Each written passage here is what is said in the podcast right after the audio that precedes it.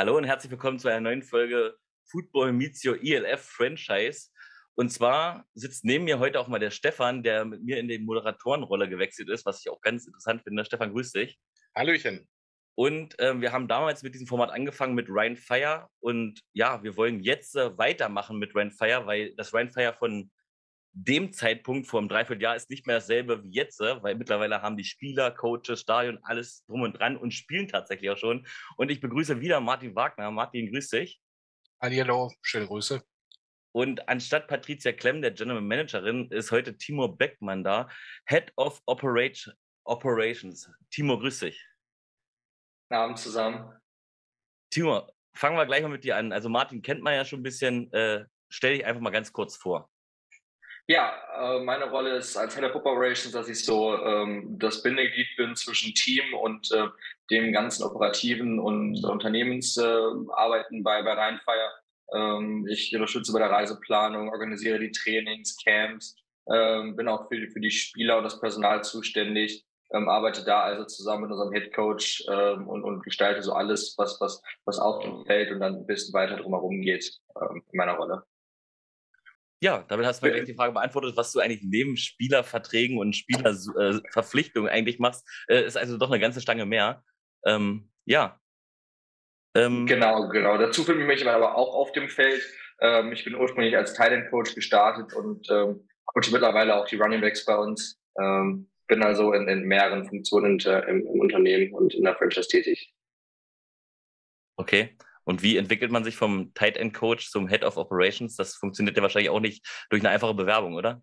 Äh, nee, das, das, das lief nicht über eine Werbung ab. Der, ähm, ursprünglich sollte ich eher in so einer, so einer Handelfunktion äh, im Unternehmen äh, aktiv sein. Ähm, dann haben sich auch bei mir ein paar Sachen verändert im Studium und äh, dann bin ich auch nach Düsseldorf gezogen und dann kam der Fabian Hahn, Hahn damals auf mich zu, äh, mein Vorgänger, ob ich nicht, nicht mich mehr um das Recruiting auch kümmern wollte. Ähm, und als er dann beruflich ausgeschieden ist, bin ich halt äh, nachgerückt sozusagen äh, in die äh, Football Operations Rolle. Und äh, als dann in das Training reinging, ähm, hab, kam dann der Head Coach auf mich zu und meinte, ob ich auch eine Position coachen möchte. Ähm, und das hat dann bei mir auch noch reingepasst, meinte Sachen, deswegen meinte ich sowieso nicht. Äh, und äh, genau, deswegen äh, ist jetzt gerade echt, echt mit der Saison auch halt viel, viel um die Ohren, aber das halt Football gehört halt irgendwie auch dazu.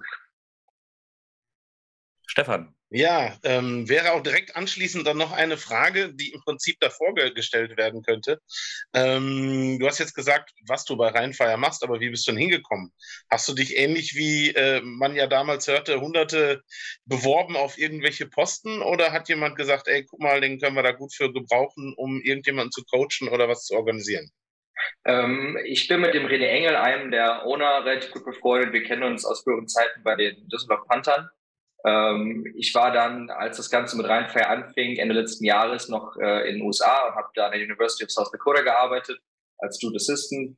Ähm, und René hatte mir mal eine Nachricht geschrieben, hey, wir bauen hier ein super Projekt auf, äh, können wir uns darüber unterhalten? Und die ersten Gespräche waren dann auch echt, echt vielversprechend und ähm, so ist das dann nach und nach gewachsen. Ähm, und so bin ich in die verschiedenen Rollen auch reingerutscht. Okay. Martin, Dich kennen wir ja schon, du brauchst dich jetzt nicht nochmal vorstellen, aber wie gesagt, vor einem Dreivierteljahr hatten wir dich zuletzt ja äh, im Interview, sage ich mal. Ähm, mittlerweile, wie gesagt, habt ihr ein Stadion, habt einen Headcoach, den ihr damals schon ein bisschen angeteasert hast, aber da war es ja noch nicht fix. Ähm, ihr habt einen kompletten Kader und ihr habt jetzt auch schon gespielt. Von heute an rückwirkend mal, äh, guck, schauen wir mal zurück. Wie zufrieden und stolz bist du als Owner für das, was ihr bis hierher geschafft habt? Also insgesamt muss man sagen, ist es natürlich ein extremer Prozess, den wir durchlaufen haben seit letzten September. Letzten September haben wir uns ja damals unterhalten, wie du schon sagst, da hatten wir noch nichts. Heute haben wir eine funktionierende Franchise, die, die aber doch sehr viel Arbeit mit sich bringt ähm, und wo wir eigentlich jeden Tag dazu lernen. Also es ist tatsächlich so, man lernt neue Leute kennen. Äh, der, der menschliche Aspekt ist, ist ein Lernen. Ich sag mal, Timo kann ich vorher nicht. Heute arbeiten wir wunderbar zusammen und rotieren äh, tageweise zusammen und hängen am Telefon. Ähm, diese ganze Entwicklung, also man hat unheimlich auf vielen Ebenen äh, dazu gelernt und muss sich mit Themen beschäftigen, die tatsächlich teilweise nicht vorhersehbar waren. Also die sind aus dem Himmel teilweise auf uns runtergefallen und ähm, es gibt immer wieder was Neues. Und äh, das ist tatsächlich zeiterfordernd und äh, Haare zum Haare ausreißen manchmal. Da muss man ehrlich sein.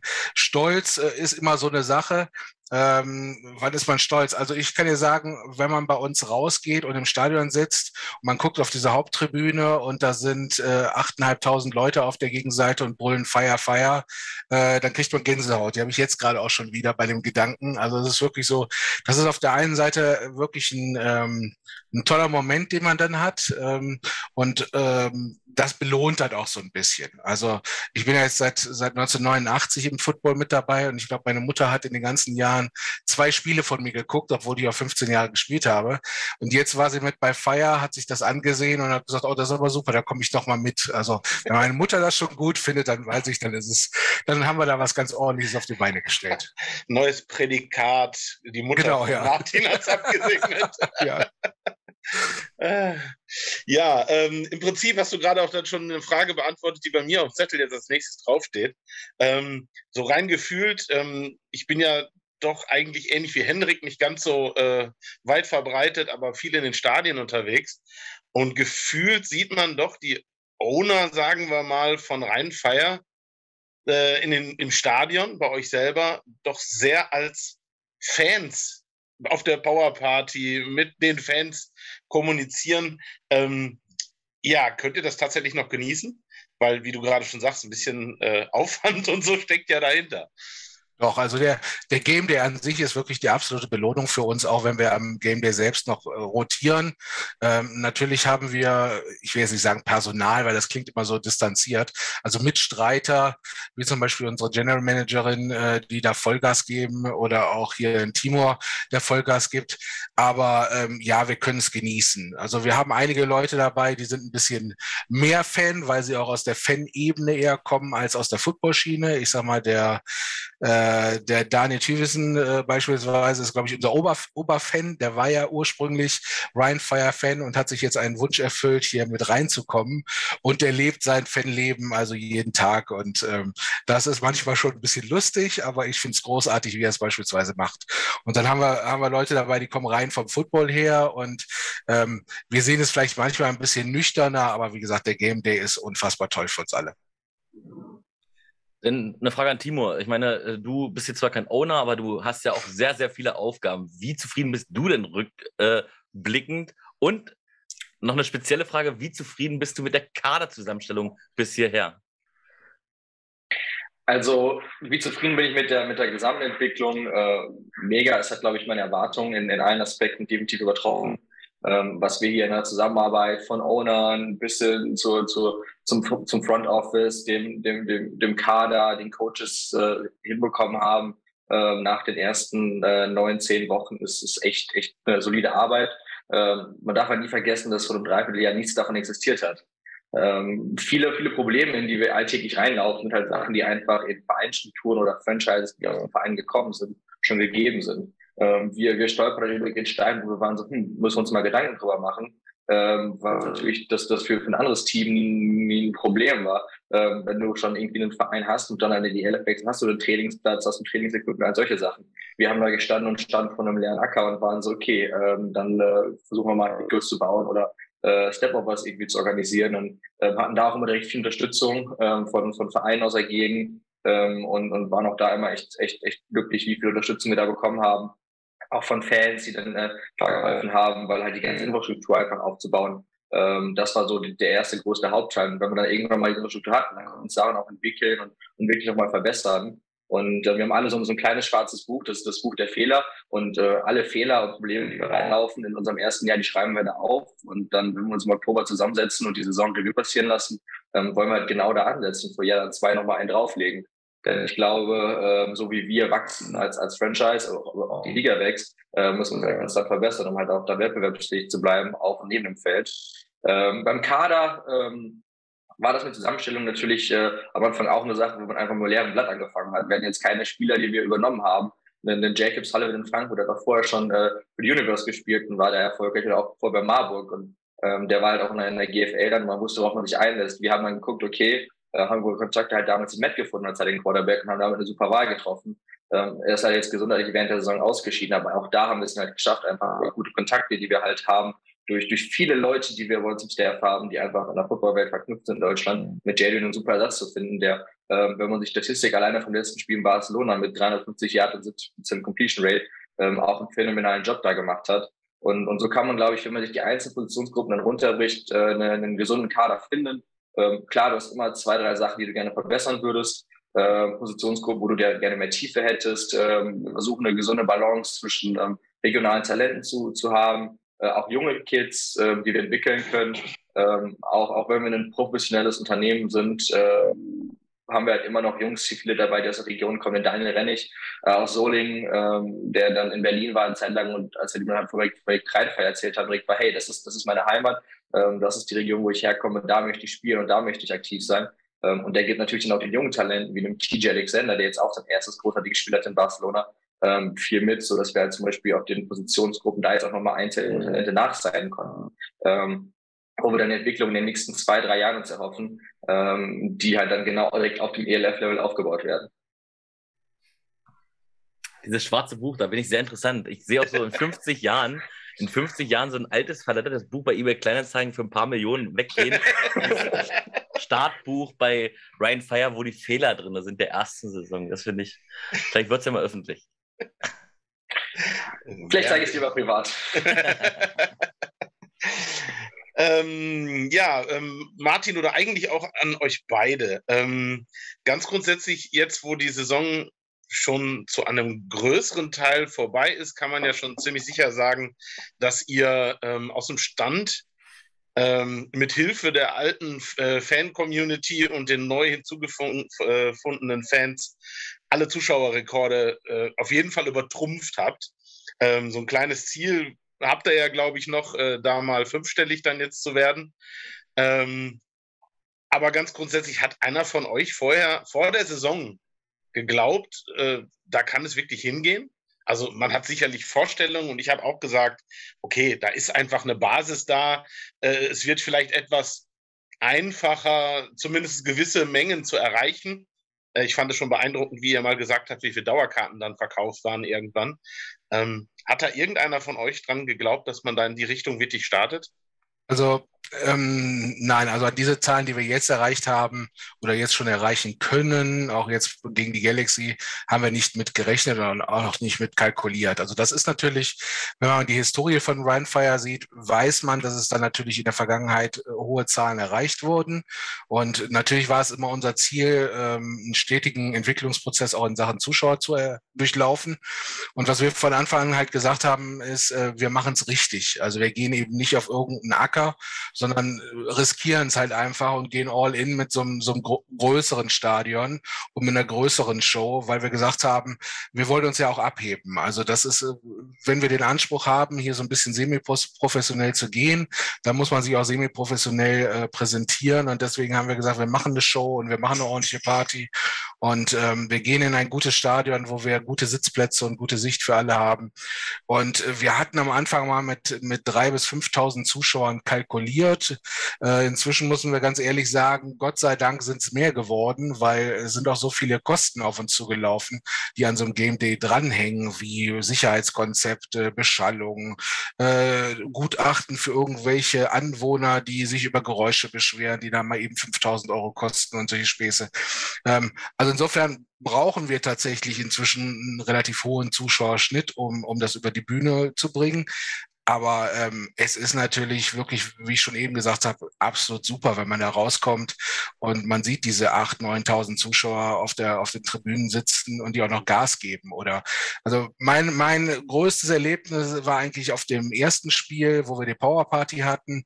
Da haben wir um 12 Uhr die Tore aufgemacht und ich habe gesagt, da gedacht, da passiert erstmal gar nichts und bin dann raus, so gegen eins auf die Powerparty und das Ding war pickepacke voll. Und da habe ich nur gesagt, wow, was geht denn hier ab? Also das war eine Überraschung und da habe ich in dem Moment gedacht, das kann funktionieren. Also es kann klappen. Hm. Timo, da auch nochmal direkt eben dran gehängt. Für dich aus einer vielleicht anderen Perspektive, aber am Spielfeldrand, zumindest da habe ich dich dann immer rumrennen sehen, wenn ich da auf der Tribüne gesessen habe. Ähm, hast du da vorher gedacht, dass das so gehen kann, so wird?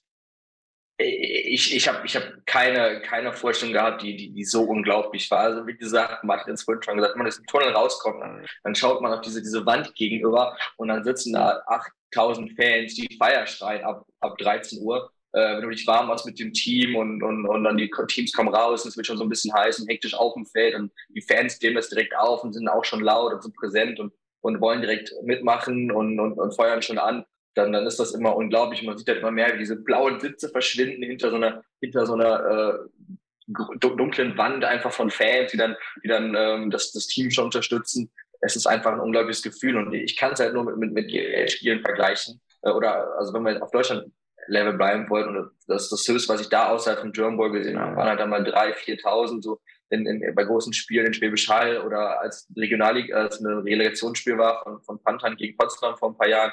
Ähm, es ist, es ist unfassbar, auch als, als Coach. Ich meine, so im Spiel dann selber blende ich das so ein bisschen aus, dann nehme ich das nicht so ganz wahr. Aber wenn ich mir immer die Zusammenfassung angucke oder dann nochmal die Zahlen mir angucke von dem, von dem Wochenende, immer wie die Zuschauerzahlen waren, bin ich jedes Mal aufs Neue verblüfft, wie, wie krass einfach diese Atmosphäre ist ähm, und, und wie glücklich wir da sein können, dass wir diesen Schritt gegangen sind, halt in das Stadion.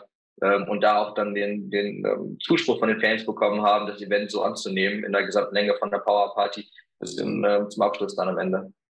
Mal eine Frage, Timur. Kann man das wirklich abstellen? Ich meine, man geht ins Stadion. Also, wenn ich jetzt über Fußball-Kreisklasse, da sind 100 Zuschauer, ja, die kann ich, die kann ich abstellen. Aber selbst wenn da manchmal schon drei Leute schreien, bin ich halt genervt und schreibe am liebsten zurück. Und jetzt sind da, sitzen da fast 10.000 Leute und du sagst mir, okay, äh, stelle ich ab und fokussiere mich. Ist das wirklich so einfach? Also, ich habe es als Spieler auch immer schon so geschafft, so diesen Tunnelblick zu haben für ein Spiel und ähm, zum Glück, vielleicht, vielleicht machen wir das auch noch mit einem besseren Coach dann. Ähm, äh, da habe ich auch mit dem Vorteil, dass ich da wirklich das so ausblenden kann und, und mich dann wirklich auf, auf die 22 Jungs auf dem Feld und auf meine Unit an der Seite dann auf, auf, auf das Spielgeschehen fokussieren kann. Ähm, ist bei mir einfach eine, eine rein mentale Sache und ähm, das ist einfach, glaube ich, eine, eine, Sache, wo ich dann einfach ähm, das gut, gut differenzieren kann. Ob das was Gesundes ist, weiß ich nicht, äh, aber äh, das, das hilft dann schon. Ich, ich merke es immer so zu, zu Beginn der Halbzeit, oder zum Ende der Halbzeit, ähm, wenn es dann immer so aufs Feld, vom Feld runtergeht oder kurz bevor wir in die Kabine gehen. Ähm, das ist dann immer schon, schon, schon ein wilder, wilder Moment einfach mit, mit den Fans, wenn die dann laut werden und du siehst, das Team läuft ein. Ne? Ähm, und, und das ist das ist schon, schon einfach was, wo Gänsehaut Feeling ganz klar da ist. Also ich würde ganz gern manchmal in die Köpfe unserer Spieler reingucken und sehen, was, was die so empfinden. Es gibt so einige Momente auch im Stadionablauf, die sind, sollten eigentlich für jeden Spieler ganz besonders sein. Also ich empfehle mal heute zum Beispiel in die Story unser Cheerleader reinzugucken, hier rheinfire.cheerleaders auf Instagram. Da kann man sehen, nachdem das Team sich aufwärmt und wieder in die Kabinen zurückgeht, äh, warten die Cheerleader schon immer in diesem Mitteltunnel und, äh, und äh, wollen auch aufs Feld, um in die Pregame reinzugehen. Und die jeder Spieler, der rauskommt oder äh, aus vom Platz kommt und in die Kabine geht, wird angefeuert, beklatscht und bejubelt. Und der Prozess ist auch sehr cool. Beim ersten Spiel sind die, Chile, äh, die Spieler da reingekommen und waren noch so leicht befremdlich äh, berührt, weil sie es überhaupt nicht einschätzen können. Und jetzt wird da richtig abgefeiert schon zusammen. Und äh, es entwickelt sich. Aber und ich glaube, diese Stimmung und äh, das, was jeder Spieler da mitnehmen kann für sein Leben, hoffe ich tatsächlich auch, sollte was Besonderes sein. Also ich hoffe, wir schaffen da Momente, und das war ja auch immer unser Anliegen, dass wir Momente Momente schaffen, wo sich jeder sein Leben lang im besten Fall positiv dran erinnert. Ja, Stefan. Ja, jetzt bin ich, glaube ich, ein bisschen durcheinander mit meinen Zetteln, die ich hier habe, aber ähm, ich glaube, ich hatte die nächste Frage direkt für Martin. Ähm, und zwar, ähm, ihr seid ja nicht nur in den, den, Aufbau einer Franchise involviert, sondern auch daran interessiert, dass es die, die Liga selber ja, wächst, größer wird und nicht nur mit den Teams, die hinzukommen. Ähm, Gibt es da eine, eine größere Kommunikation mit den Teams, vielleicht auch mit den neuen, die jetzt dazukommen, weil die ja dann doch wieder auch wie mit Null anfangen, so wie ihr es jetzt äh, letztes Jahr getan habt? Ähm, ja, tauscht ihr Tipps aus, holt ihr Tipps ein, weil ich habe jetzt zum Beispiel beim letzten Spiel die Jungs aus der Schweiz äh, bei euch zum Beispiel zu Gast gesehen, die durfte ich kurz treffen die haben sich dann mal Inspiration für die äh, Pre-Game-Party geholt, sozusagen. Ähm, wird da auf der Ebene auch kommuniziert, sage ich mal? Also die, die Teams sprechen miteinander. Äh, es ist so, dass es verschiedene Kommunikationswege gibt, zum Beispiel ein General Manager Meeting jede Woche, ähm, wo alle Teams drin sind. Ähm, jetzt ist es aber auch nicht so, dass die Liga an uns zum Beispiel verrät, wo neue Teams kommen. Das kann man, kann man erahnen. Und ich hatte München war ich mir relativ sicher und da lag ich richtig mit meinem Tipp. Aber das wird uns zum Beispiel vorneweg nicht, nicht direkt kommuniziert.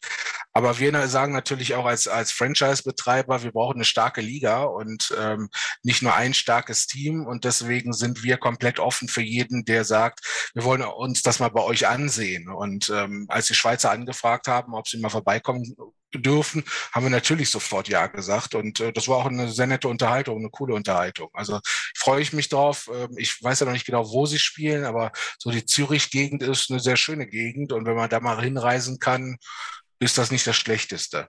Und auf der anderen Seite muss man natürlich auch sehen, ähm, ich, man muss einige Teams vielleicht ein bisschen skeptisch betrachten. Ähm, ich sag mal, nicht nur vom Sportlichen her, sondern äh, ob sich das auf Dauer funktioniert, wenn da 800 Zuschauer im Stadion sind, ist natürlich eine andere Frage. Ähm, da kann man ja auch seine Zweifel haben, aber ich, ich hoffe mal einfach, dass es funktioniert und dass die Liga an sich weiter wächst. Ähm, München finde ich einen wunderbaren Standort auch. Ähm, das sollte in jedem Fall funktionieren und dann hoffen wir mal, dass es so weitergeht und dass da gute Teams und nicht Schnellschüsse kommen. Hm. Will ich gerne mal anknüpfen, weil Power Party ist jetzt unter anderem ein Ding, was ihr total gut könnt. Ja, kann man mal sagen. Ähm, da kann man natürlich sagen, okay, warum macht das nicht zum Beispiel auch irgendein anderes Franchise? Warum kopieren die es nicht eins zu eins ab? Ich meine, das sind wahrscheinlich arge Abläufe und äh, vor allen Dingen auch hohe Kosten, äh, die da auf einen zukommen, dass man sich einfach machen kann für 800 Zuschauer. Das ist uns auch bewusst. Deswegen die Frage an Martin, nimm uns mal mit, was ist, was, was steckt hinter so einer Orga einer Powerparty in dem Maße, wie ihr, wie ihr das habt und was da auch für Kosten kommen. Also du musst mir natürlich keine Zahlen nennen, aber nur mal, damit man eine Dimension hat, um was sich das da handelt. Ja, also die, das erste Problem in Deutschland, wir sind natürlich das Bürokratieland Nummer eins. Das heißt, das erste, was wir immer brauchen, sind Genehmigungen. Und das ist auch unser größtes Problem, weil da wären wir am Anfang fast auf die Nase gefallen, weil man braucht, um, um so eine kleine Bühne aufzustellen, die wir haben, ich glaube sechs mal vier Quadratmeter oder sechs mal vier, ja, das glaube ich, braucht man eine Baugenehmigung. Und die, die äh, Behörden in Deutschland sagen dir, auch wenn du es nicht vier Wochen vorher beantragst, kriegst du nichts. Also da müssten wir vom ersten Spiel fast eine, eine böse Lektion lernen und, und viele, viele freundliche Gespräche führen, damit wir dann noch unsere Powerparty oder unsere Feierparty so machen durften, ähm, wie es aussieht. Ansonsten ist es natürlich unheimlich viel Planung. Ähm, das nächste, was passiert ist, man muss ein Sicherheitskonzept schreiben. Das heißt, wir nehmen einen Stadionplan, zeichnen da ein, wo welcher Wagen steht, wo eine Bühne gebaut wird, wo Auslaufzonen worden sind. Also ich habe ein wunderbares Stadionbild mit 100.000 Wellen drin, wo eingezeichnet ist, wo Fluchtwege sind und so weiter. Also es sieht echt spektakulär aus. Dann die nächste Version ist das Ganze mit irgendwelchen Foodtrucks eingezeichnet.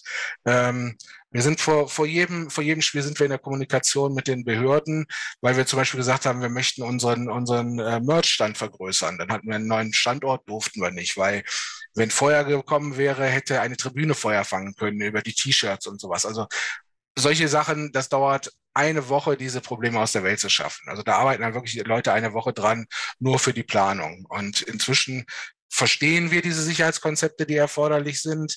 Dann müssen wir Security abstimmen. Also wir haben ja fast 200 Leute bei den Spielen im Einsatz gehabt mit der Security. Teilweise haben die Luft bewacht, muss man mal ganz ehrlich sein. Also ich habe noch nie so viel Security im Nichts rumstehen sehen. Also das ist, und die kosten viel, viel Geld, muss man ehrlich sein. Und dann sind natürlich so Planungen, welche Band holt man, äh, welche Caterer holt man, wo setzt man die Partner ein, weil ein Sponsor, der natürlich sein Auto beispielsweise präsentieren will, der möchte nicht hinterm Stadion stehen, sondern in der Zone, wo die alle Leute auch das Auto sehen können. Äh, da steckt also eine Menge Planung hinter. Also die, wenn man sich anguckt, mag man es nicht denken, aber eine Woche kann man damit drei Leute gut beschäftigen. Und ähm, manchmal gewinnt Dreistigkeit. Also wir haben zum Beispiel jetzt äh, beim nächsten Spiel ja John Diva ähm, laufen, die eine, wirklich eine großartige Coverband zu so 80er, 90er Jahre sind. Ähm, und ähm, die haben in Solingen beispielsweise gespielt und die finden wir klasse. Und irgendwann haben meine Kumpels dann gesagt, so, eigentlich müssten wir doch John Diva mal dahin holen. Und dann habe ich die ganz kackdreist angeschrieben und habe gesagt, wie sieht's aus? Ähm, das können wir zahlen und äh, habt ihr Lust da mitzumachen? Und ähm, dann haben die erst ein bisschen gezuckt und ähm, dann ging es weiter mit, ach, da geben, ergeben sich ja tausend Möglichkeiten für uns. Und jetzt wird das Musikvideo von denen bei uns gedreht beim nächsten Spiel. Also insofern, manchmal muss man einfach dranbleiben und Ideen haben, auch wenn sie ein bisschen äh, komisch am Anfang klingen mögen, aber dann entwickeln sich eigentlich ganz gute Sachen.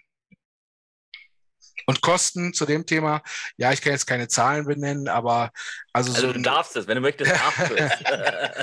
also äh, so, so ein Game Day an sich mit allem drum und dran kostet uns schon einen hohen fünfstelligen Betrag und einen richtig hohen fünfstelligen Betrag, weil die Security, Stadionmiete, ähm, die, die Band, wobei das ist das Kleinste, ehrlich gesagt. Aber so Sachen wie Technik, Security, Stadionmiete, die gehen richtig ins Geld. Ähm, wenn ich da dann direkt auf Stadion nochmal, das fällt mir jetzt gerade spontan nochmal so ein ähm, oder auf. Wir hatten letzte Tage im Fernsehen beim Fußball interessante Bilder. Ja. Da spielte äh, man im DFB-Pokal und man konnte so äh, äh, Reste relativ deutlich sehen. Ähm, woanders wird dann doch immer sehr laut geschrien oder wird immer gesagt, äh, wenn der Football da gespielt hat, dann muss da neuer Rasen rein oder, oder, oder ähm, scheint dann in Duisburg doch zumindest etwas einfacher zu sein oder äh, ich weiß nicht, offener, nennen wir es mal so, wenn das dann auch so vielleicht so in Kauf genommen wird, wie es dann da jetzt auch zu sehen war. Also die, äh, der ein oder andere Reporter, der dann den DFB-Pokal da kommentiert hat, hatte dafür für Heiden Spaß dran, dass sie auf einem Footballfeld gespielt haben. Ja, das sieht, das sieht Duisburg, also die Stadionbetreibergesellschaft, relativ locker und wir haben eine sehr, sehr gute Partnerschaft mit inzwischen wirklich Freunden, die, die äh, viel möglich machen, ändert aber nichts daran, dass auch wir schon äh, ordentlichen Betrag für neuen Rasen hingelegt haben, ähm, wobei den Rasen haben eher die Cheerleader vertanzt, als die Spieler zerstört. Also da, wo die Cheerleader tanzen, gab es dann so ein paar braune Stellen, die wir dann austauschen müssten, äh, mussten. Aber insgesamt ist das eine sehr, sehr gute Partnerschaft. Und ähm, also ich glaube, die Duisburger Stadionbetreibergesellschaft ist das kleinste Problem für uns. Es ist eher der DFB, der dann, je nachdem, wer, was da passiert, äh, rauskommt und sich manchmal vielleicht für ja ein sehr wenig, ein bisschen zu sehr kritisch zeigt, sagen wir es mal so. Also, aber gut, das ist auch ein Erfahrungswert und wir kriegen es ganz gut geregelt bisher. Da können wir gleich anknüpfen, weil das war ja nur Werbung. Ungewollte Werbung, aber ja. es war Werbung. Also es haben ein paar hunderttausend, also ich weiß nicht, wie viele das gucken, das Spiel, aber es haben auf jeden Fall einige gesehen und es wurde Ryan Fire erwähnt. Gleich die nächste Frage. Ihr seid in regionalen Zeitungen, in überregionalen Zeitungen, andere Franchises auch, also nicht nur ihr, sondern auch die ganze Liga. Und ihr wart mittlerweile auch schon im ZDF zu sehen. Ähm, die Frage ist, ist das von euch teilweise auch so äh, ähm, angedacht, dass ihr die richtig anschreibt, okay, pusht uns mal ein bisschen mehr? Oder ist wirklich das Interesse der ähm, Medien jetzt schon so groß, dass ihr eigentlich schon fast gar nichts mehr machen müsst und die auf euch zukommen? Nee, also es war am Anfang aktive Arbeit von uns, dass wir wirklich alle angeschrieben haben und auch stetig immer hinter, dahinter gehakt haben. Wir hatten einige Medienhäuser oder ein großes, was am Anfang gesagt hat, hm, nochmal Football und elf brauchen wir eigentlich nicht. Da sind wir dann viermal vorstellig geworden, um uns zu präsentieren und jetzt wird ordentlich berichtet. Und natürlich ähm, haben wir so gewisse Bereiche, die mit Bekanntheitsgrad auch wieder zurückkommen. Also unsere Cheerleader werden ja beispielsweise super angenommen. Ähm, äh, leider ist jetzt hier die neue Se Sendung von Guido Kanz, äh, dieses Pseudo-Wetten, das abgesetzt worden nach einer Folge. In der zweiten Folge wären wir drin gewesen und hätten die Show eröffnet. Äh, das ist super ärgerlich, dass wir diese Bilder nicht, nicht haben, äh, weil das ist eine groß produzierte Show gewesen und die Chili da haben es wirklich mit der Showtreppe und mit einer Wette äh, bespielt, die ganze Show. Also das ist, sind so Sachen, äh, da kommt man auf Listen ähm, in den einzelnen Fernsehsendern oder auch bei den Medienhäusern und wenn man sich da professionell zeigt und das ordentlich macht, dann erinnern die sich auch. Also ich habe hier irgendwo noch eine sehr, sehr coole Nachricht, die ist wirklich drei Minuten lang von dem leitenden Redakteur von dieser Show, der, der gesagt hat, ich schreibe euch in jede Liste oben rein, äh, die es hier gibt. Und wenn wir irgendwo Chili bei RTL brauchen, dann seid ihr der Ansprechpartner Nummer eins. Ähm, solche Sachen sind natürlich gut für die Zukunft. Aber da ist halt auch eine Menge Arbeit drin. Also sieht man aber auch, glaube ich, am, am Game Day. Ja, ja. müssen wir Timo noch was fragen, aber eine Frage habe ich noch, äh, Martin. Eine allerletzte Frage, bevor ich mir zu Timo rübergebe. Ähm, dein Traum war aus dem letzten Video, dass ihr einmal fünfstellig werdet. Jetzt kommt das Spiel der Spiele in euer Stadion, wo wirklich so die meisten Fans kommen sollten. Kann man denn von einem fünfstelligen äh, Zuschauerbetrag, ähm, nee, von einer Zuschauerzahl ausgehen? Also ich, ich persönlich gehe davon aus, ich wusste ja, dass es kommt. Ähm, also ich, ich gucke mal gerade auf meine andere Screen-Hälfte und wir sind jetzt jetzt gerade aktuell bei ungefähr 8500 vor zwei Wochen vor dem Spiel. Und wenn man sich so die Verlaufszahlen anguckt, also wir verkaufen ungefähr gerade so 100 bis 150 Tickets pro Tag, ähm, plus dann noch mal eine Tageskasse. Also ich gehe mal ganz schwer davon aus, dass wir die 10 schaffen. Also das ist auch unser Ziel. Dass die, die fünfstellige Zuschauerzahl wollen wir auf jeden Fall haben. Ja, und wenn man ein Ziel oder ein Traum erreicht hat, was ist denn dein nächstes Ziel? Sind es denn schon die 20.000 oder gehst du denn in kleineren Schritten? Nein, da muss man in kleineren Schritten ah. äh, gehen. Also ich hoffe, dass wir, das ist jetzt auch nicht mehr ganz unrealistisch, wenn wir, wenn wir weiter gut arbeiten, glaube ich, dass wir im nächsten Jahr vielleicht, sage ich mal, einen, einen Schnitt im fünfstelligen Bereich erreichen können. Also wir haben dieses Jahr, werden wir wahrscheinlich so ein 8,5er oder vielleicht jetzt, wenn die Zahlen noch ein bisschen hochgehen, äh, vielleicht 9000 schaffen im Schnitt und dann sollte das nächste Ziel sein, über die Saison einen fünfstelligen Schnitt zu haben. Und natürlich denkt man dann weiter. Also das nächste Ziel muss dann sein, irgendwann mal 15.000 in der Bude zu haben. Aber ich glaube, mit Bekanntheitsgrad und, und noch einer Menge Arbeit ist da durchaus was drin. Stefan, hast du noch eine Frage, bevor wir zu Timo rüberwechseln? Nö, also eigentlich hast du da jetzt gerade äh, alles aufgemacht und ich muss da nur noch mal äh, Lob aussprechen. Ähm, ich war, bin da sowieso sehr offen, was Stadion und Spielstätten angeht, aber für mich ist das äh, schon vor allem für die Mengen, die ihr dann da jetzt auch äh, äh, anzieht, glaube ich, genau das richtige Stadion. Also das ist schon, das passt schon alles sehr gut zusammen. Ja, gut, ja, jetzt, macht Stefan, Spaß, jetzt hat Stefan ja schon wieder, aber ich gerade, Timo, noch eine Frage an, an Martin. Eine Frage noch. Oh, vielleicht kannst du auch Timo beantworten, aber ich glaube, das ist eine Martin-Frage. Ähm, also ich kann es ich kann's dir beantworten. Wir werden nächstes Jahr, wie es aussieht, wieder in, in Duisburg spielen. Das wird ja die Frage sein. nee, ja, das, ja, gut, das war tatsächlich die ähnliche Frage. Ähm, ich wollte nur sagen, was also könnte es sogar passieren, dass ihr dauerhaft in Duisburg bleibt oder ist euer endgültiges Ziel irgendwann, dass es Düsseldorf sein muss? Also ich sag mal so, ähm, wir sind ja angetreten als, als Düsseldorfer Franchise. Wir heißen aber Rheinfire. Insofern ist das für mich persönlich, ist, ist Düsseldorf jetzt nicht das absolute Muss. Wir werden da spielen, wo es, wo es für uns passt und die beste Umgebung ist und das Gesamtpaket stimmt. Und ich glaube, für den Status jetzt ähm, ist, ist Duisburg der perfekte Partner. Also da, da bin ich ehrlich, jetzt zur Zeit kann ich mir nichts Besseres vorstellen. Vielleicht sind wir in fünf Jahren bei 50.000 Zuschauern im Schnitt, dann äh, wird das, äh, Duisburg zu klein für uns. Dann müssen wir nach, nach Duisburg gehen, äh, Entschuldigung, nach Düsseldorf gehen. Also ähm, das, das wird die Zukunft zeigen. Also wir sind realistisch in der Planung. Wir sagen, wir haben Zuschauerzahlen von realistisch 10 bis 15.000 da in das große Düsseldorfer Stadion reinzugehen, hm, weiß ich nicht, ist, ist schwierig, glaube ich, weil da verläuft es sich auch ein bisschen. Aber vielleicht gibt es ja noch, noch ganz andere äh, Projekte irgendwann mal. Also auch da arbeiten wir an Lösungen. Ähm, aber da können wir noch nicht viel zu sagen. Da wird es irgendwann mal was Informationen zu geben. Also Martin meint ein eigenes Stadion für alle da draußen. Er wollte es jetzt noch nicht sagen. Aber wir gehen mal zu Timo rüber. Timo, ich fange gleich mal an, Stefan, bevor du vielleicht eine Frage hast. Ja. Ähm, die große Frage ist ja erstmal Quarterback. Ihr habt leider euren Quarterback verloren. Wie kamt ihr auf Jadon Clark? Wer war der, wer war der, ja, wer war der Kommunikator, äh, um auf ihn zu kommen? Oder hattet ihr den wirklich schon im Hinterköpfchen, äh, bevor Matt Adam sich überhaupt verletzt hat? Ähm, also, wie wir auf Jadon kamen, es war ganz einfach eine, eine, eine schnelle Aktion musste her. Ähm, und wir sitzen halt an einem, wir saßen halt dann in Deutschland, in Düsseldorf am festgestellt, okay, unser Starting Quarterback ist out of season aus gesundheitlichen Gründen ähm, und wir brauchen einen Ersatz. Und Antwort war Nummer eins, okay, Rohr wird jetzt erstmal unser Starting Quarterback sein. Der Junge hat seit, seit, äh, seit dem Herbst letzten Jahres als Teil des Projekts hart gearbeitet. Ähm, er kennt das Playbook gut, er kennt die Plays, er kennt die Receiver, er kennt alles drumherum. Ähm, nur wie weit ist er als deutscher Quarterback? Ähm, und dann brauchten wir halt eine gute Lösung. Und äh, wenn man anschaut, ähm, wen gibt es jetzt schnell, der auch diese Woche noch kommen kann, den du auch noch lizenziert bekommst für die Liga, ähm, wen gibt es da, der auch eine Möglichkeit hat, noch wirklich sofort da zu sein? Und dann hat sich das Ganze mit Jadon innerhalb von 24 Stunden halt, halt abgewickelt, weil es einfach Sinn gemacht hat allen Punkten.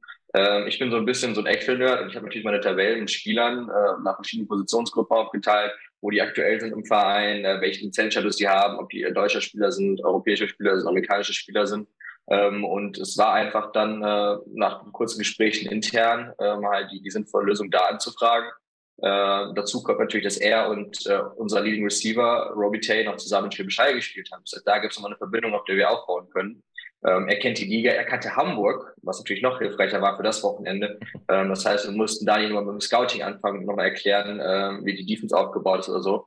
Ähm, und es hat einfach sehr viel zusammengepasst und seine Verfügbarkeit natürlich war nochmal noch mal besser. Und dann ähm, nach kurzem Gespräch ist man sich einig geworden für den Rest der Saison und äh, dann konnten wir das alles umsetzen. Und ähm, ich glaube, äh, das ist auch ein guter Schritt jetzt gewesen, rückblickend von den letzten zwei Wochen.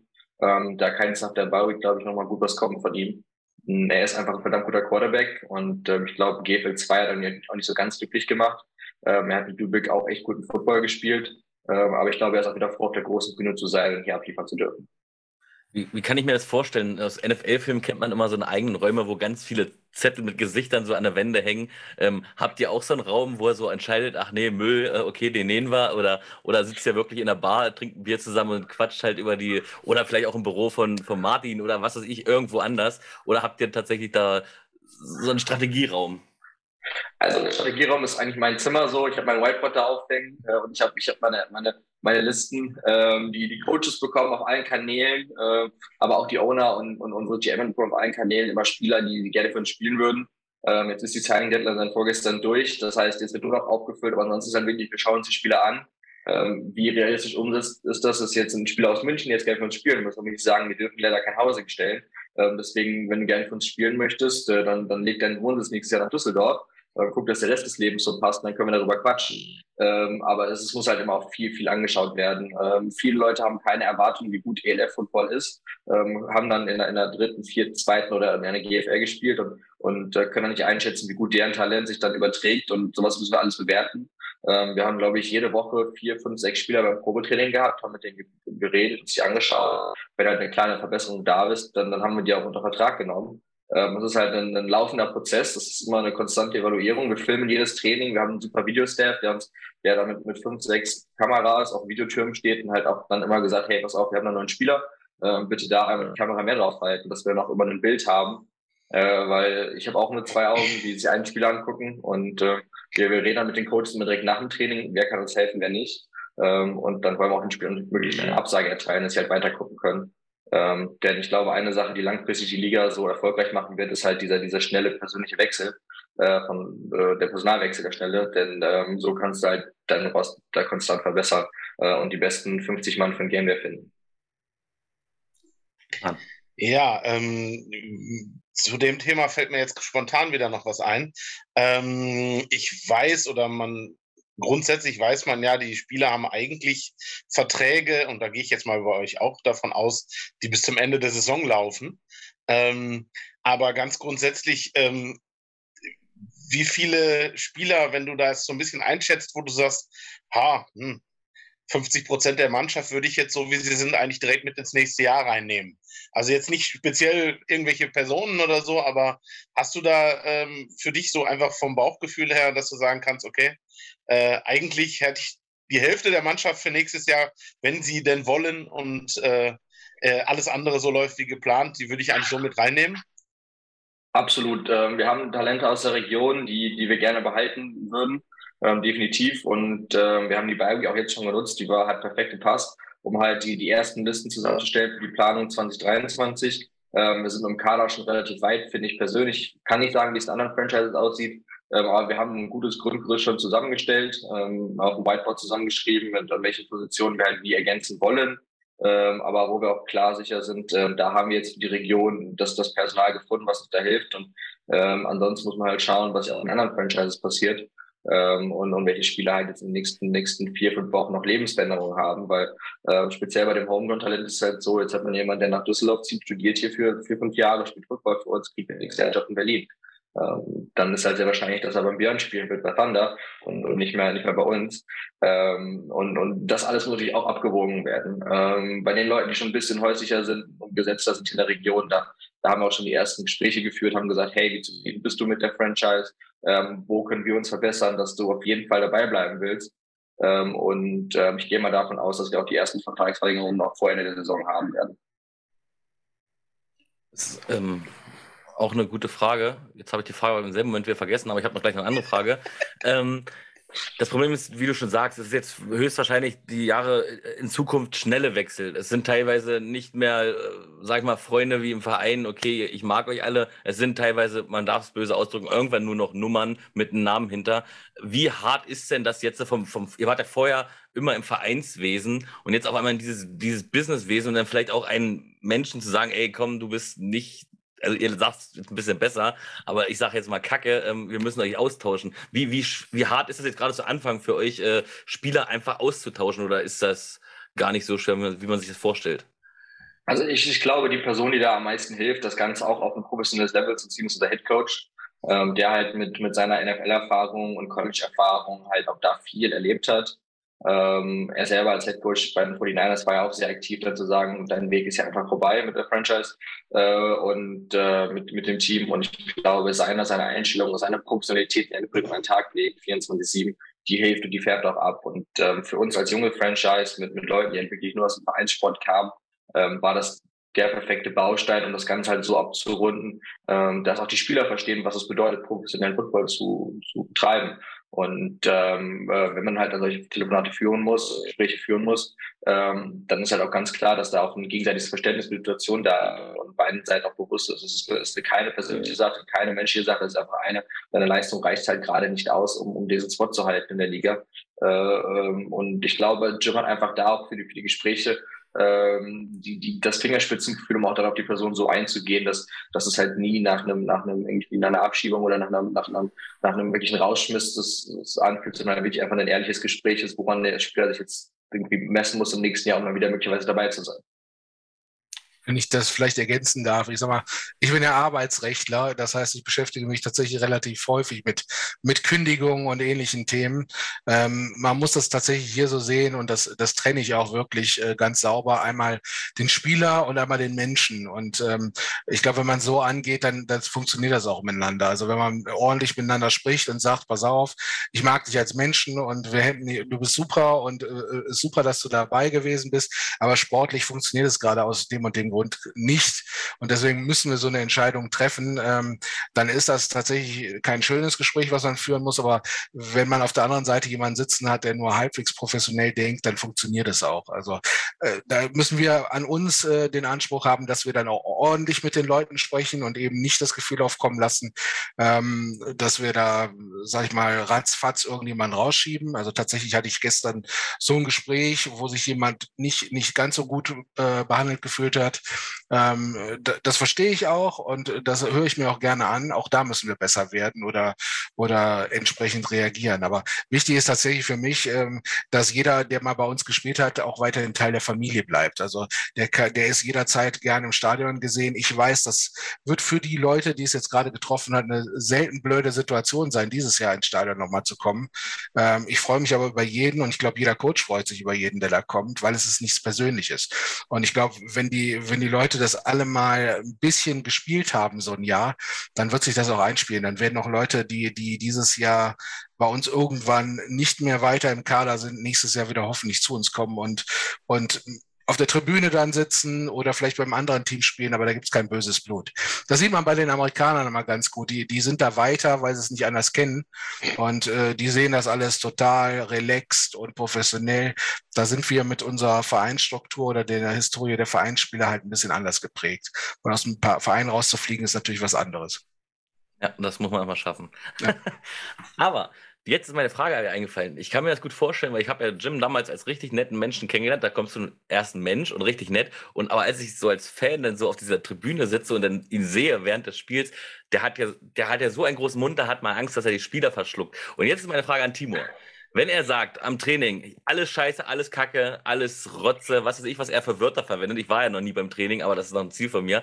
Ähm, ich will ja nächste Woche 40 neue Spieler haben. Dann ist es sozusagen deine Aufgabe, dein Whiteboard rauszuholen und was du schon sagst, diese ganzen Spieler zu suchen. Also du bist dafür verantwortlich, wer am nächsten Mal beim Training ähm, als neue Spieler dabei ist. Genau, genau. Also Jim gibt eine Bestellung bei mir ab und äh, dann ist es, das ist mein Job halt dann äh, zu gucken, welche Spieler halt gerade verfügbar sind und, und, und, umsetzbar sind, um die als Probeträger einzuladen äh, und dann auch dann die restlichen äh, vertraglichen Sachen mit denen abzuklären ähm, und dafür zu sorgen, dass sie dann, wenn sie gewollt sind, auf unserem Roster landen. Ja. Ganz einfach, ja. aber so habe ich mir vorgestellt, ich wusste es halt noch nicht, ob es wirklich so ist. Also auf Deutsch hat, gut, kann Jim ja auch nicht, der, hat, kennt ja nicht die Vereinsstrukturen so wie ihr, aber auch die Coaches haben weniger damit zu tun. Ich kenne den noch von früher, der ist gar nicht mal so schlecht. Also hauptsächlich ist es deine Aufgabe, wirklich die Spieler zu suchen und an den Team heranzuführen. Ähm, wir haben eine offene Kommunikation bezüglich Spielerpersonal. Ähm, die finale Entscheidung trifft Jim als, als Sportdirektor und, und Headcoach halt in der Rolle. Und, und äh, wenn Coaches halt jemanden haben, hey, wir haben noch den, den Spieler und wir suchen ja gerade das und das. Und dann kommunizieren wir darüber, Bereichskontakte weiter, Highlight-Tapes, die wir haben. Äh, ich meine, heutzutage hat jeder Spieler auch sein Highlight-Tape auf Instagram hochgeladen und ich brauche mit dem Handy drei Sekunden, um das zu finden. Ähm, und auch, auch Jim ist da recht technikaffin in der Beziehung. Du schickst ein Video und dann schickt er dir halt auch, okay, lohnt sich, lohnt sich nicht, den einzuladen, ähm, um, um auch deine Bewertung einfach schnell und effektiv zu sein. Ähm, weil so eine, so eine Trainingsplanung speziell von Spielern, äh, wenn es um Baseballs geht, ist halt auch immer, man muss die einfliegen oder mit dem Zug hochfahren oder, oder auch die ganzen Logistik-Sachen organisieren.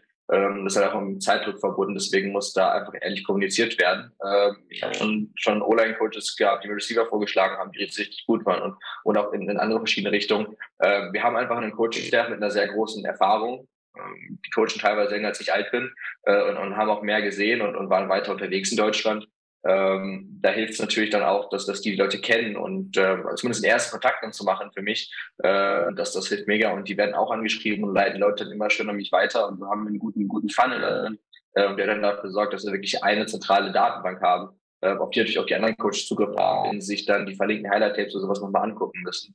Denn äh, alle Coaches natürlich auch einbezogen äh, in der Rolle, ähm, welche Spieler dann für die Position äh, unter Vertrag genommen werden. Denn äh, es macht dann nur wirklich auch Spaß, dann, wenn du die Spieler coach, auf die du Bock hast. Ähm, und ich möchte ungern jemand sein, der dann irgendwie vorgesetzt äh, bekommt. Oder ich möchte auch niemanden vorsetzen, ähm, der dann zu coachen hat. Ähm, das ist immer eine relativ schlechte Grundlage für ein erfolgreiches Arbeitsverhältnis dann. Stefan. Ähm, äh, zu einem, ja, zu einem ganz anderen Thema hätte ich dann jetzt mal, äh, auch wenn es wieder die Spieler im Prinzip betrifft. Ähm, es wurde mehrfach kommuniziert von der Liga, aber auch schon mal von dem einen oder anderen Team. Ähm, grundsätzlich wird ja so ziemlich alles auf Huddle hochgeladen, was da äh, die Teams in irgendeiner Art produzieren oder von der Liga an Videomaterial von den Spielen dann zur Verfügung ist. Und ähm, wenn ich das richtig verstanden habe, hat dann zum Beispiel auch die NFL wenn sie will, Zugriff darauf, ähm, um zum Beispiel mal einen interessanten Spieler oder ähnliches ähm, ja, zu beobachten oder mal näher nachzuschauen. Gibt es so da tatsächlich auch in, in, irgendeiner Art Kommunikation, dass da mal, äh, was weiß ich, von der NFL, von einem Team oder so jemand sagt, hallo, der Spieler XY äh, ist jemand, den könnten wir uns vielleicht mal vorstellen, um ihn zum nächsten Mal für dieses ähm, nach London einzuladen, für die nächste Geschichte, wo dann, äh, wie hieß der junge Mann jetzt von Stuttgart? Ich habe schon wieder vergessen. Marcel Dabo. Ja, genau, Marcel Dabo zum Beispiel jetzt da hin darf. Gibt es da irgendwo Kommunikation oder ist das einfach, die haben Zugriff und wenn sie ihn haben wollen, holen sich den? Ähm, es gibt einen Videopool, wo alle Spiele hochgeladen werden. Ähm, da haben alle Teams drauf Zugriff. Das Heimteam ist in meiner Verantwortung, das Spiel äh, zu filmen und dann hochzuladen. Ähm, und da ist auch die Liga halt drin. Und die Liga kann sich auch da alle Spiele runterziehen äh, ich weiß, dass es da äh, Gespräche gibt auf jeden Fall zwischen der Liga und, und der NFL. Ähm, wir aktiv als Franchise sind da noch nicht eingebunden, zumindest, zumindest von meiner Position aus. Ähm, ich weiß aber auf jeden Fall, dass unser Head Coach, der halt auch noch gute Kontakte in die NFL hat, äh, ähm, da auch äh, auf jeden Fall schon im, im Gespräch ist ähm, und halt auch ganz klar da äh, dann auch sagt, hey, hier sind Talente in der Liga, äh, schaut euch die an. Ich meine, die Spiele sind mittlerweile auf YouTube, auf der, auf der, auf, auf Run, ähm, im Game Pass überall verfügbar ähm, das, das Spielmaterial ähm, sich, sich vernünftig zu sichten. Ähm, Trainings äh, haben wir noch nicht geteilt, weil es natürlich auch für uns immer so eine Sache ist, äh, wo geht das dann weiter und, und wie viel vom Gameplan und sowas wollen wir dann schon mitteilen. Ähm, aber ähm, ich denke mal davon, äh, gehe mal davon aus, dass das, dass, dass sollte da irgendwelche Anfragen kommen, wir denen auch immer zustimmen werden, weil am Ende hilft es halt auch den Sport, wenn so Jungs wie, wie, wie der Marci halt sich dann weiterentwickeln und dann in die NFL gehen ähm, oder auch in die CFL und, und, und wir halt auch dann die Chance haben, die Talente darüber zu schicken ähm, weil ich, ich immer die Hoffnung habe, dass dann in vier, fünf Jahren nochmal zurückkommen und halt dann wieder in der ELF einsteigen können. Ob es dann als Trainer oder als, als Coach oder als, als äh, in einem Front Office ist. Ähm, es muss halt einfach gut wachsen und ähm, die Erfahrung in, in den Staaten zu sammeln oder in Nordamerika auch in der CFL, äh, die ist einfach, die kannst du einfach in Europa noch nicht machen. Und das hilft einfach der gesamten Liga, wenn halt die Jungs da nochmal ausgebildet werden zusätzlich. Es kommen so viele Fragen auf. Jetzt kommen zwei Fragen wieder. Also ich habe gehört, bei euch arbeitet oder, oder hilft oder wie auch immer ein Mensch mit Erfahrung. Und zwar ist das dieser Andreas Motzkus. Wer ist das überhaupt und was kann der? Sollen wir jetzt eine Geschichte von Andreas Motzkus erzählen? Nein, ich wollte einfach nur, nein, die Geschichte sollte ich jetzt nicht erzählen, aber ähm, Andreas Motzkus hat ja mit Ryan Fire schon, ist ja schon länger verwurzelt, als ihr äh, Owner seid, sage ich mal. Und wie, ja. wie hilft er euch im Hintergrund?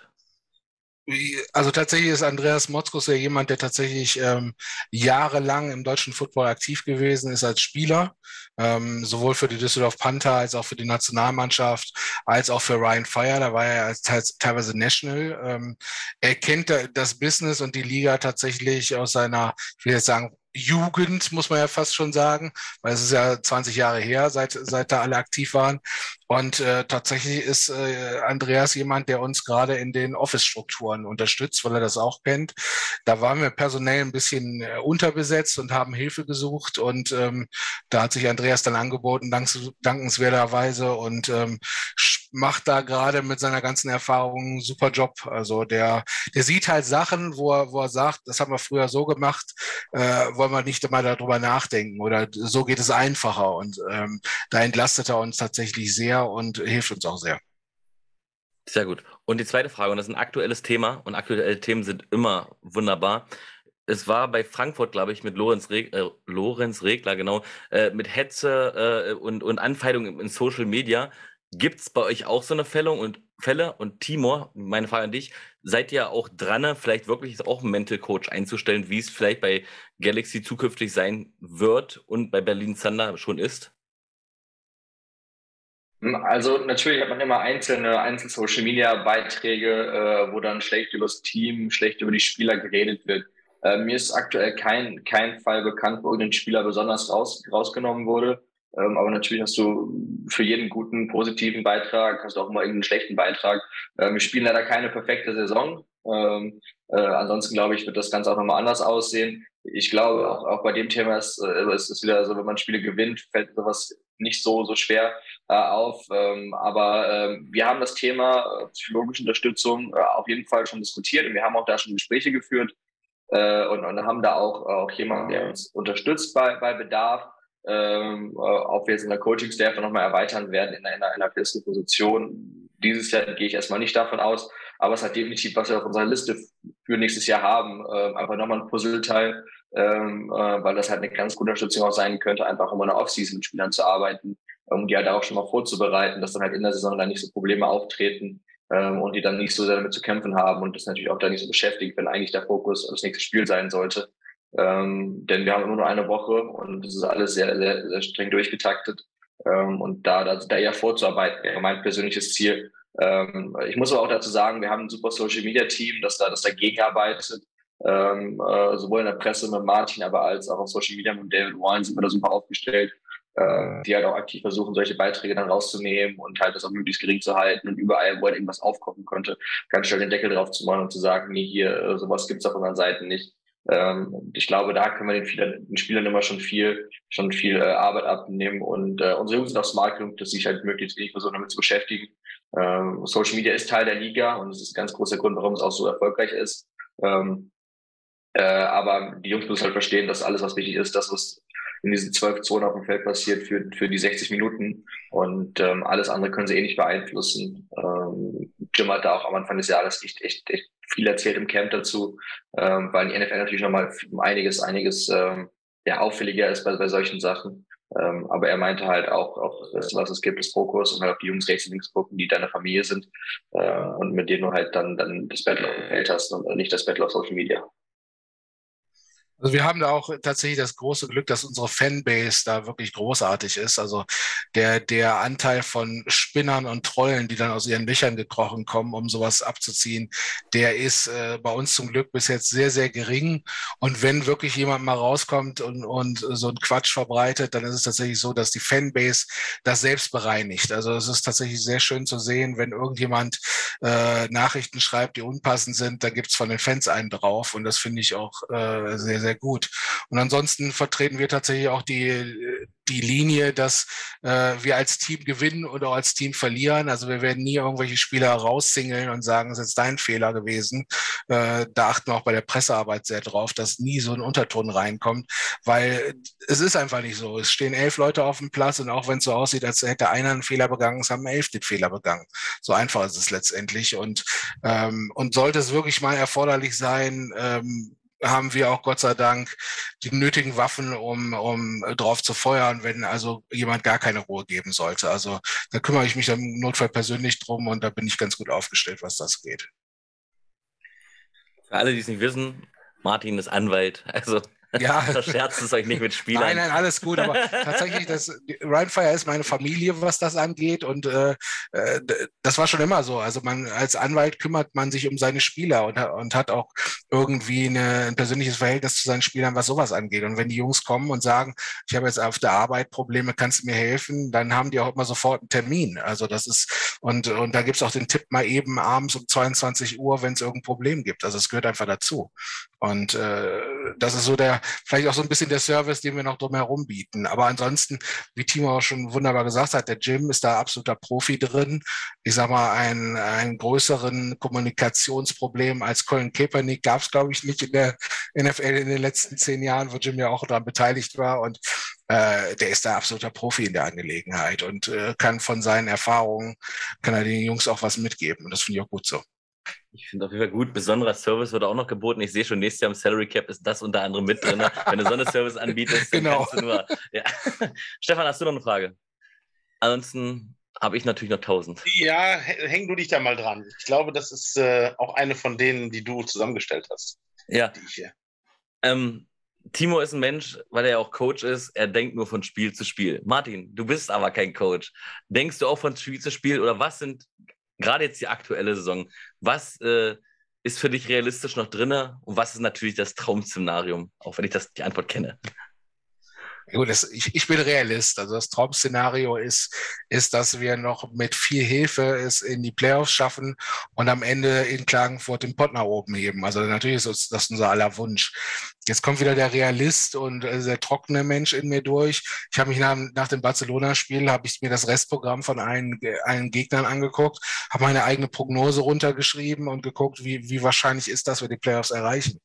Da muss man ganz ehrlich sagen, äh, es wird sehr, sehr schwierig, weil es gibt Teams, die haben jetzt gerade aktuell einen Sieg mehr als wir und ein sehr, sehr einfaches Restprogramm. Also ähm, wenn ich mir die Restprogramme von, beispielsweise von Innsbruck ansehe, dann muss man sich äh, muss man sagen, die haben es schon nicht schwer. Also ähm, Innsbruck spielt noch Stuttgart, die Centurions.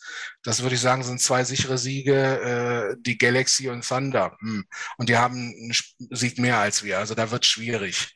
Wir müssen alles hinten raus gewinnen und wir brauchen Hilfe. Aber man weiß nie. Ich sag mal, Football, da haben wir schon alles Mögliche drin erlebt in dem, in dem Sport. Insofern ziehen wir weiter dran und geben mit Sicherheit nicht auf. Ja, das wäre dann nämlich genau direkt so eine Sache, wo äh, man dran anhängen kann. Man darf sich nicht aufgeben und es kann alles passieren. Das haben wir jetzt bei Istanbul gesehen. Ja, äh, genau. Äh, die haben halt eben wirklich äh, sicherlich auch drastisch aufgeräumt und äh, ausgenutzt, dass da äh, die eigene oder die türkische Liga und auch Ligen an sich äh, zu Ende gegangen sind und man da nochmal Spieler verpflichten konnte oder sich verstärken konnte. Vor allem der Quarterback, der ja scheinbar so ziemlich alles selber macht mit seinem türkischen Running Back zusammen. Ähm, da haben sie wirklich was Gutes hingelegt. Ähm, aber ähm, was meint ihr, so jemand wie jetzt zum Beispiel Jadrian Clark, der jetzt halt eben ja noch relativ frisch dabei ist, habt ihr vom Gefühl her, so, da geht noch mehr, da geht wirklich nach oben hin? Habt ihr, dass da noch mehr hintersteckt hinter der Mannschaft, wie das, was so die letzten zwei, drei Wochen äh, gezeigt werden konnte, aus verschiedenen Gründen?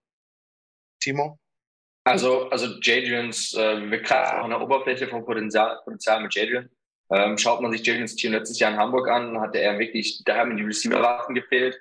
Ähm, daraufhin ist Hamburg halt das eine Extrem geschlagen und hat zwei Import-Receiver geholt und zum deutschen Quarterback gegangen. Ähm, ich glaube, wir haben mit, mit, mit Nate und, und, und Timothy zwei super Waffen. Ähm, Florian Eiche, unser Thailand, das ist einer der besten Thailands in, in Deutschland. Äh, und wir haben mit Harlan Kofi den super jungen Wideout noch da draußen stehen, wo er halt auch dann Anspielwaffen hat, ähm, die wir auch downfield schicken können.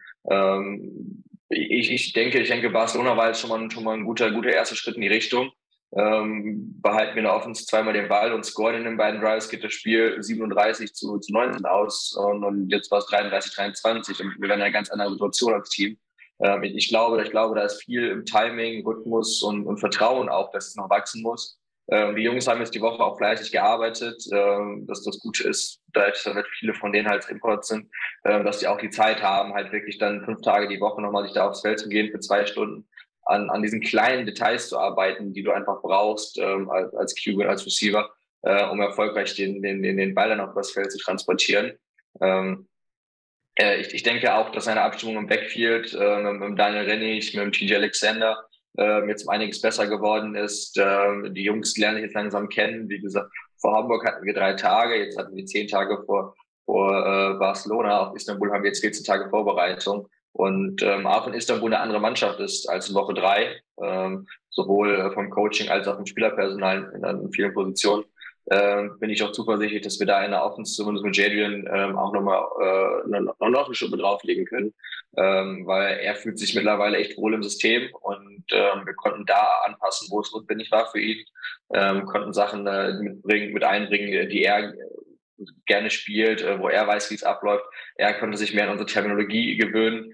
Ähm, normalerweise willst du das am liebsten zusammen aufbauen, ähm, aber es ist halt einfacher, einen Spieler an das, das, das, das Personal von, an, an die Terminologie von 29 anzupassen, anstatt 29 Spieler nochmal an die eine neue. Und, und ähm, diese ganzen Prozesse haben halt ein bisschen gedauert und das, was normalerweise halt im Trainingscamp passiert im April, äh, mussten wir halt jetzt zwischen Tür und Angel in, in, in 10, 14 Tagen über die Bühne bringen. Aber ich bin da sehr zufrieden. Ähm, auch die auch die Zusammenarbeit mit unserem Quarterback-Coach ähm, ist da großartig und ähm, es ist viel Zeit, viele Meetings, die wir jetzt nochmal rein investieren müssen. Aber ich glaube, ähm, wenn wir dann nächste Woche ähm, in die Türkei fliegen, ähm, kann das nochmal einen guten Schritt nach oben gehen für uns. Türkei fliegen, das ist die nächste Frage. Fliegt ihr einen Tag vorher, fliegt das Team einen Tag vorher hin und übernachtet da und übernachtet da vielleicht nochmal da und fliegt dann erst zurück? Oder wie läuft das genau ab? Äh, oder ist es ähnlich wie die Istanbuler, als sie zu euch kamen? Hin, spielen, zurückfliegen? Für uns war halt von ganz Anfang klar, wenn wir erfolgreich professionell Football spielen wollen, gehört auch vernünftiges Reisen dazu. Ähm, Optimalfall, äh, nächstes Jahr kauft äh, der Martin uns ein Jet äh, mit, mit, mit 100 Plätzen. Dann äh, haben wir, äh, äh, zwei Jets von mir sind auch, dann, dann, dann hüpfen wir hier äh, einfach den Flieger und ähm, fliegen runter und dann geht man schwierig zurück. Ähm, den Luxus haben wir noch nicht, aber wie gesagt, ich brauche ja auch noch Auswahlpotenzial für nächstes Jahr. Ähm, die Liga organisiert ja die ganzen Flüge für uns und ähm, äh, wir waren jetzt auch bei Barcelona, aber jetzt auf Istanbul werden wir am Freitag ähm, äh, jeweils fliegen immer, ähm, sind dann äh, zum frühen Nachmittag ähm, vor Ort, äh, können dann da nochmal einen Walkthrough machen, haben vorher unser Training noch in Düsseldorf, das passt dann ganz gut. Ähm, so hatten die Jungs auch so ein bisschen Bewegung trotz des langen Reisetags. Ähm, äh, am Samstag ist dann Ausschlafen angesagt, ähm, dann geht's auch zum Spiel, ähm, dann wird gearbeitet und dann äh, fliegen wir am nächsten Tag zurück. Ähm, genau, also es ist halt ein kompletter Wochenendtrip, ähm, ist aber aus meiner Sicht auch das Einzige, ähm, was, was in der Liga halt sinnvoll ist, wenn man das Footballniveau halt hochhalten will. Ähm, Istanbul hatte da am Anfang des Jahres sehr zu kämpfen. Aber ich glaube, gegen Hamburg haben die Jungs sich auch darauf eingestellt und haben jetzt auch herausgefunden, wie die das erfolgreich machen können, ähm, um da auch gut Football zu spielen. Da ist gleich die Frage, du sagst, äh, organisieren tut das die Liga und wahrscheinlich auch die Flüge werden auch von der Liga bezahlt, gehe ich jetzt stark von aus. Ähm, wie ist es aber mit den Hotels? Das müsst, da muss die Franchise an sich drum kümmern oder kümmert sich da auch die Liga drum? Äh, das, ist, das, das kommt drauf an, halt, ähm, bei den Flügen ist es halt in Kooperation mit der Liga ähm, und ähm, da ist auch eine super Unterstützung. Ähm, der Vorteil ist halt, die Liga-Plan ist halt mehrfach das gesamte Jahr und, und so können die halt einen bestimmten Rhythmus und bestimmten, bestimmten halt auch Gespräche und Kooperationspartner auswendig machen, was natürlich auch als Franchise hilft, weil das natürlich dann ähm, auch von Kosten einfach das gesamte Ding nochmal runter reduziert. Ähm, und ich, ich denke, dass das auch ein guter, guter langfristiger Plan ist, einfach um bei den Teams wie Istanbul und Barcelona, die halt sechsmal fliegen müssen für Auswärtsspiele, aber auch sechsmal bei den Heimspielen Hotel und, und Flüge für ihre Gastos haben, ähm, das so super, super organisiert werden kann und auch da einfach reibungs, äh, also reibungslose äh, ablaufen kann. Ähm, und ich denke, ich denke, dass halt die Liga einfach auch da jetzt mit der Erfahrung aus dem letzten Jahr, aber auch aus diesem Jahr einfach auch sich nächstes Jahr nochmal noch mal weiterentwickeln kann. Und das läuft jetzt schon echt super. Ähm, wir müssen uns daran teilweise um, um nichts kümmern, nur Namen reinreichen. Und äh, ich glaube, das ist auch der richtige Schritt, um jetzt am Anfang auch der Liga beim Wachstum zu helfen. Und äh, die Jungs und Mädels, die dann in Hamburg sitzen, machen da auch einfach einen guten Job. Und wenn wir Fragen haben, können wir da jederzeit anrufen, eine E-Mail hinschicken. Und äh, ich bin auch immer dankbar für jede Antwort, denn äh, die haben das alles schon mal letztes Jahr gesehen. Und äh, manchmal steht ihnen davon ein Berg und es gibt ganz einfach einen Weg drumherum. Ähm, aber äh, die Erfahrung hat einfach da gefehlt. Und äh, da sind äh, echt immer, echt immer klasse Zusammenarbeit mit der Liga, ähm, die da im Büro echt alles auch zusammenhalten und dafür sorgen, dass hier wirklich äh, immer geile Spiele am Wochenende stattfinden. Ja, ich hätte jetzt auch noch mal, äh, bevor du, glaube ich, so ein bisschen abschließend irgendwo auf Fragen gehst, ja. äh, Henrik, ähm, habe ich noch mal eine ganz andere Frage, die ähm, auch immer mal wieder Thema war, aber eigentlich längere Zeit ja nirgendwo mehr so richtig aufgekommen ist. Ähm, und zwar, ich sage jetzt mal, war ja das Geschrei ziemlich groß. Ah, die ganzen Teams, die da entstehen, äh, die klauen die Spieler oder nein, sie greifen die Spieler ab, weil ein Clown ist ja immer ganz schwer.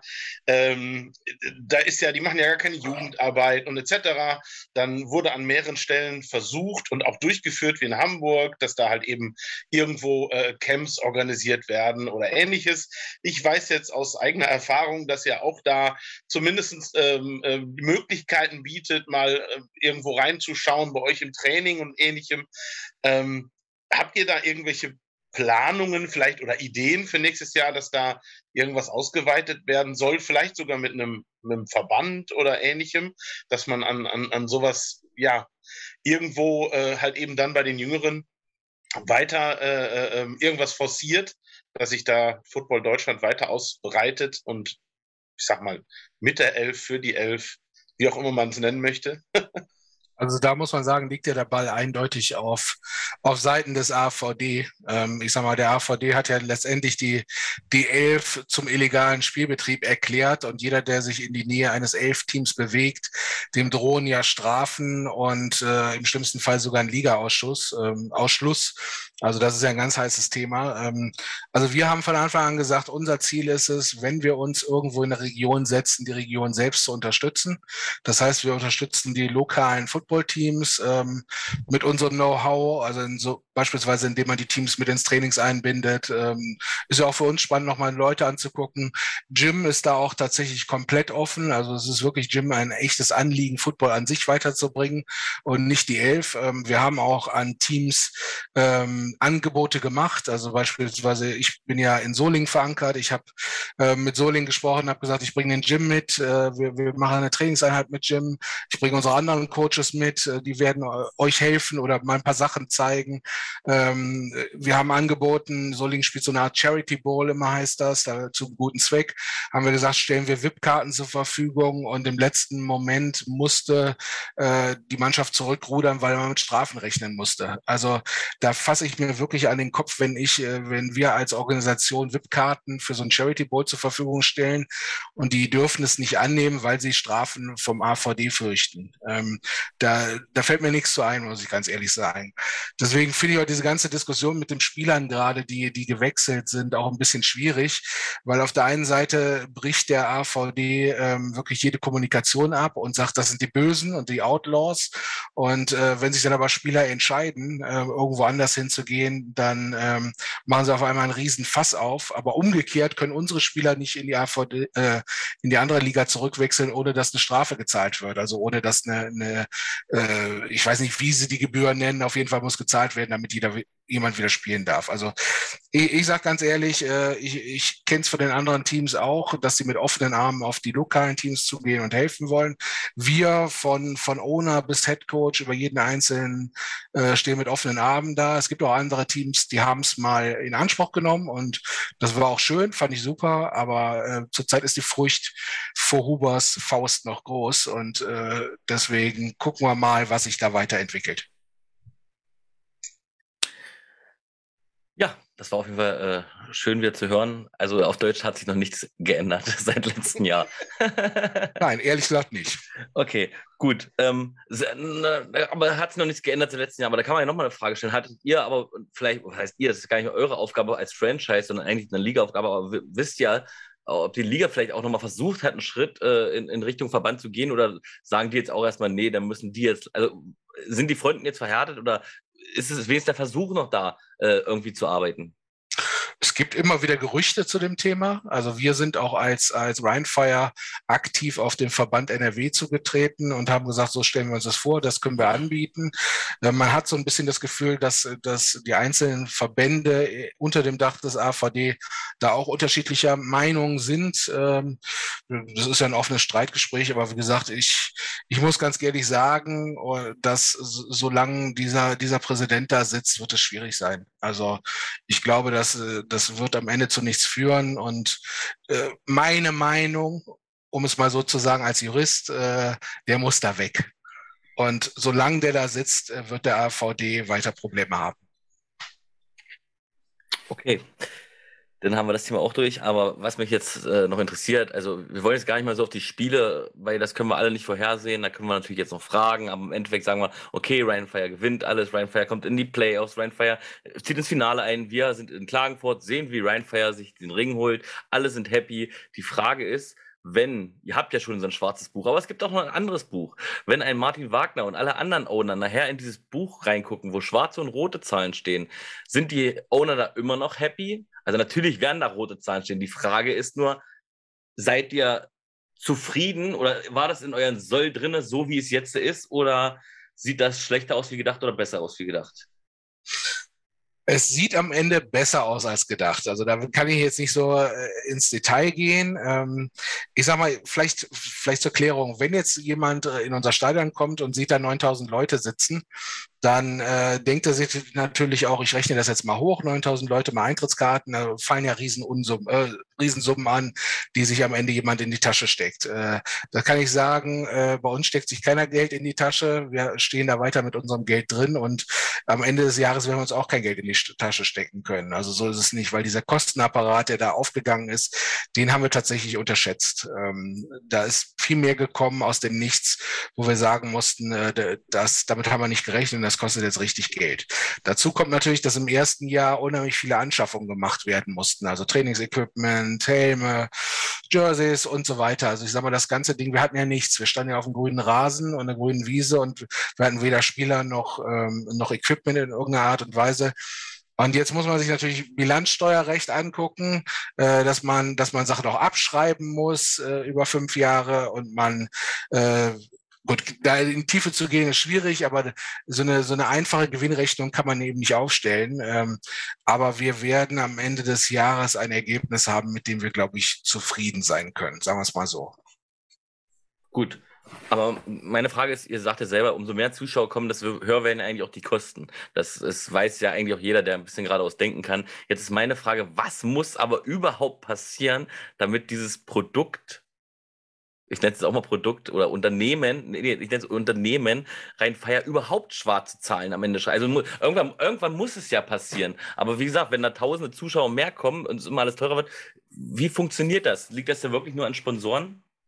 Nee, es wird nicht, es wird nicht immer teurer. Also ich sag mal, wir haben tatsächlich eine Basis, die wir immer bedienen müssen, ähm, die wir immer bezahlen müssen. Das sind Sachen bei wie Stadionmiete, die ist immer die gleiche Stadionmiete, ob fünf oder 50.000 Leute kommen. Äh, die Security ist ausgelegt auf das Stadion, nicht auf eine Anzahl von Personen. Also spielt irgendwann mal wieder mit rein. Aber natürlich ähm, es gibt einfach Sachen, die in Deutschland teuer sind inzwischen. Und wie gesagt, es kommen immer Sachen aus dem, aus dem Nichts. Also wenn du Anwohner hast, die 500 Meter weiter wohnen und sagen, ich mache euch den Spieltag platt mit einer einstweiligen Verfügung oder ihr holt uns ein Lärmgutachten und ich zahle drei Leute, die den ganzen Tag vor irgendwelchen Wohnungen sitzen mit so einem Ding in der Hand und den Lärm messen äh, und das kostet mich 6000 Euro, dann weißt du, woher so Sachen kommen, die man nicht vorhergesehen hat. Und weil man denkt, wenn man ein Stadion hat, dann darf man auch Krach drin machen. Aber nichts ist so. Also das ist halt, Deutschland ist nun mal Bürokratieland und äh, da hängt überall Kosten drauf.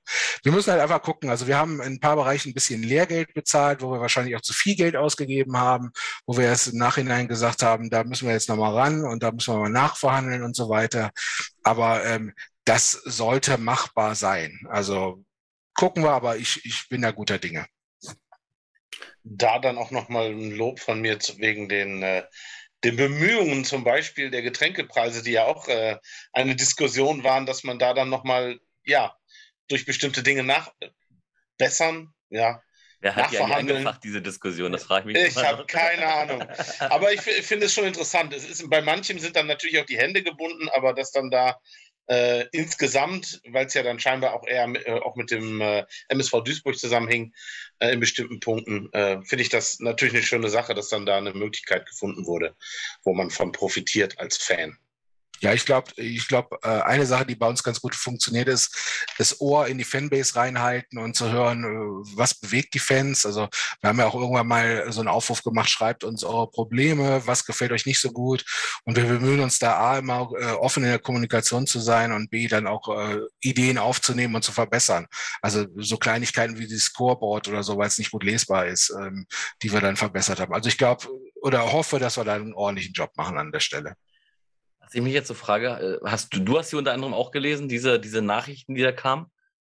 Oder wer, wer hat die äh, damals ausgewertet bei euch?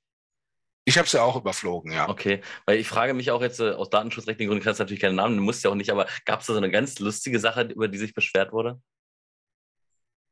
Dafür habe ich es zu schnell gelesen, muss ich gestehen. okay, aber was ich auch noch eine Frage, äh, eine Frage habe, oder erstmal ein Lob auch, bei euch funktioniert der Merch einmal frei, weil ihr euch selbst auch so eine eigene Sparte noch gemacht habt neben der ELF. Jetzt ist aber die Frage, und die kam ganz oft und die sollte ich unbedingt hier mit reinbringen, ähm, oder vielleicht gibt es das auch schon und ich weiß es noch nicht. Kann man bei euch Footballhelme kaufen? Und wenn nein, wann kann man das? Footballhelme haben wir noch nicht auf Lager. Nein, Footballhelme. Also Ach so, Football. Den, den okay. könnt ihr bei mir kaufen, da müsst ihr aber tief in die Tasche greifen. Ja. Also wir haben jetzt, äh, wir hatten kleine Replika-Helme, die hatten wir. Die waren aber so schnell weg, wie wir es nie erwartet hätten. Ähm, wir überlegen, ob wir auch tatsächlich echte Helme, in Anführungsstrichen echte Helme in Originalgröße machen und äh, dann irgendwann rausbringen. Aber tatsächlich sind wir ja froh, dass unsere Spieler Helme auf dem Kopf haben, weil die sind ja auch lange Zeit über den Atlantik geschippert und kamen so last second an, muss man ganz ehrlich sagen. Insofern äh, seht es uns nach, dass erstmal die Spieler bedient wurden und dann hoffentlich im zweiten Schritt irgendwann mal die Fans. Stefan, hast du noch eine Frage? Also ich bin eigentlich grundsätzlich durch. Ich bin eher auf der schon da, dass ich eigentlich äh, schon sagen kann, ich freue mich auf die nächsten zwei verbliebenen Heimspiele äh, bei Rheinfeier und ähm, finde es auch interessant, was dann jetzt äh, auch bei euch nochmal hm, versucht wird, gemacht wird. Zum Beispiel VIP-Tickets habt ihr, glaube ich, gerade so als kleine Werbung ein bisschen äh, vergünstigt, äh, genau. um da die Sache nochmal vielleicht ein bisschen interessanter zu gestalten, keine Ahnung. Aber ähm, sowas finde ich immer ganz gut. Das war ja in Berlin, haben sie ja zum Beispiel sehr große Anstrengungen getätigt mit freiem Eintritt und sowas, um, um da überhaupt mal Leute ins Stadion zu bekommen. Hat ja funktioniert, so wie es im Moment aussieht. Ähm, ich hoffe, dass das bei euch auch so weit funktioniert, weil äh, ich kann es nur empfehlen. Ich durfte es in, zumindest in Frankfurt schon mal mit haben. Äh, es gibt da so diverse äh, Spielorte, wo so ein äh, VIP oder Business oder wie auch immer Ticket, wie es gerade heißt, äh, schon sehr interessant ist, muss ich ganz klar sagen.